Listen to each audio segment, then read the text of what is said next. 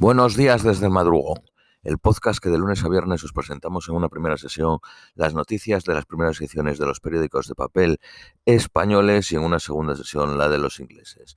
Vamos con las de hoy lunes 20 de febrero a las 10 de la mañana en España. Periódico El País. El G7 sancionará a los estados que apoyen a Rusia. Obuses de 155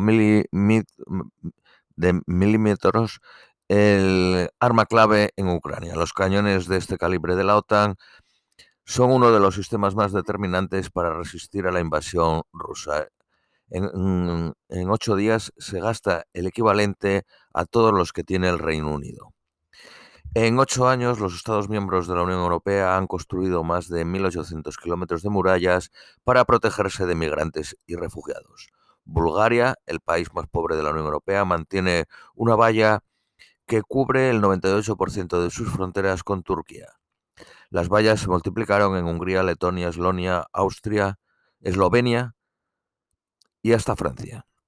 Turquía concluye las labores de búsqueda de supervivientes. Desde hace dos días ya no se encuentra a nadie con vida. Periódico ABC. Alemania en vías de ser la tercera potencia militar del mundo. La amenaza rusa ha transformado buena parte de Europa. La Unión Europea aborda en Múnich las compras conjuntas de armamento. El secretario de Estado de Estados Unidos, Anthony Blinken, sospecha que China estudia dotar de armas a Rusia. Al menos 15 muertos en un ataque de Israel en Damasco. Según una ONG, se trata del ataque israelí más mortífero en la capital siria. Bolsonaro se enfrenta a la inhabilitación en Florida. Tiene un visado de turista.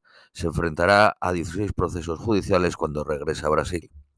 Periódico La Razón. Rusia concentra su aviación en la frontera y se prevé una masiva movilización de jóvenes reclutas.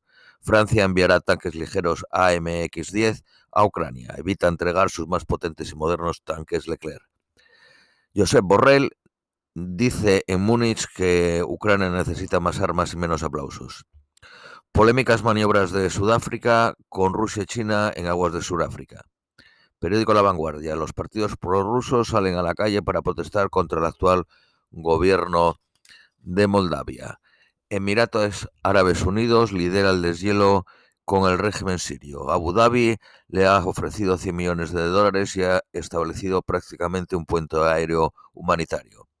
Bashar el-Assad ha pedido el fin de las sanciones para poder afrontar de una vez la reconstrucción.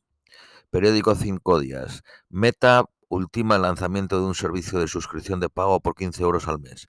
Proporcionará más mayor visibilidad con los contenidos en Facebook e Instagram. Periódico El Economista.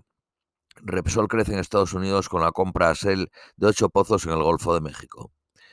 Vamos con las noticias nacionales españolas. Periódico El País. El dictamen del Consejo General del Poder Judicial avala que los fiscales instruyan las causas penales si es más independiente.